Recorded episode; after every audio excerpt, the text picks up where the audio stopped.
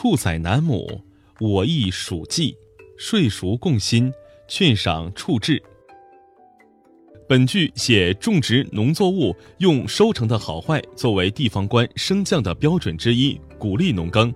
意思是春季开始去田亩，种植五谷忙不停；秋收新谷，纳租税，鼓励农耕，明奖惩。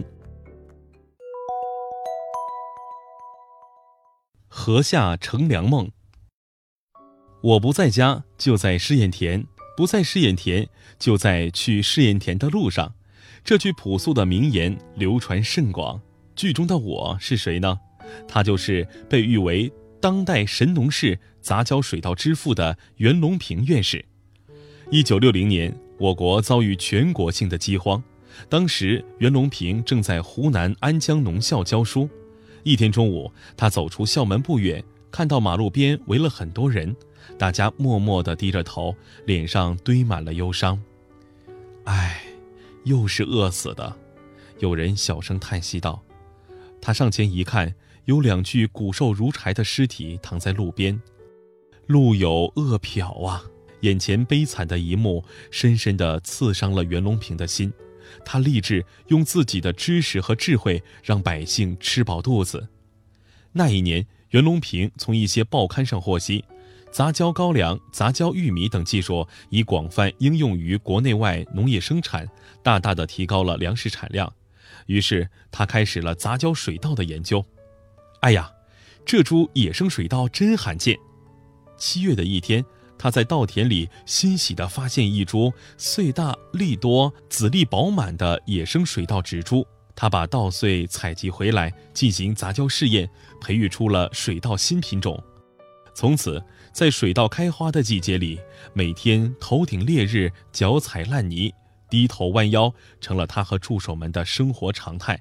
打雷、刮大风、下大雨，袁隆平也顶风冒雨奔向田间，观察禾苗的抗倒伏情况。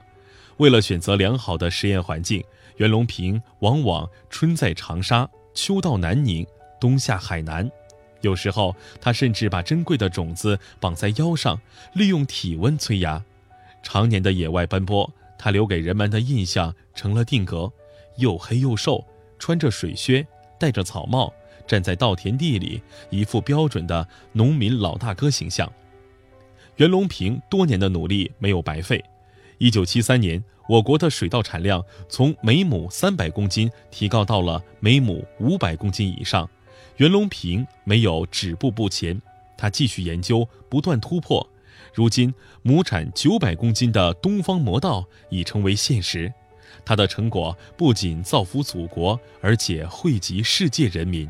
二零零三年，在印度尼西亚农村的庆丰收典礼上，成千上万的农民欢聚在稻场上，手捧金色的杂交稻穗，脸上洋溢着丰收的喜悦。在此起彼伏的稻浪中，齐声高呼着“中国人民万岁”。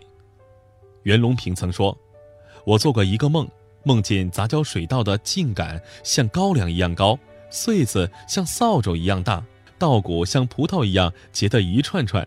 我和我的助手们一块儿在稻田里散步，在水稻下面乘凉。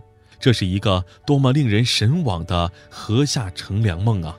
因为他的不懈努力。”美丽的梦境渐渐触手可及，民以食为天，而袁隆平用自己的辛勤汗水为人类的粮食安全撑起一方蔚蓝的天空，他如一颗灿烂的明星，永远为世人敬仰。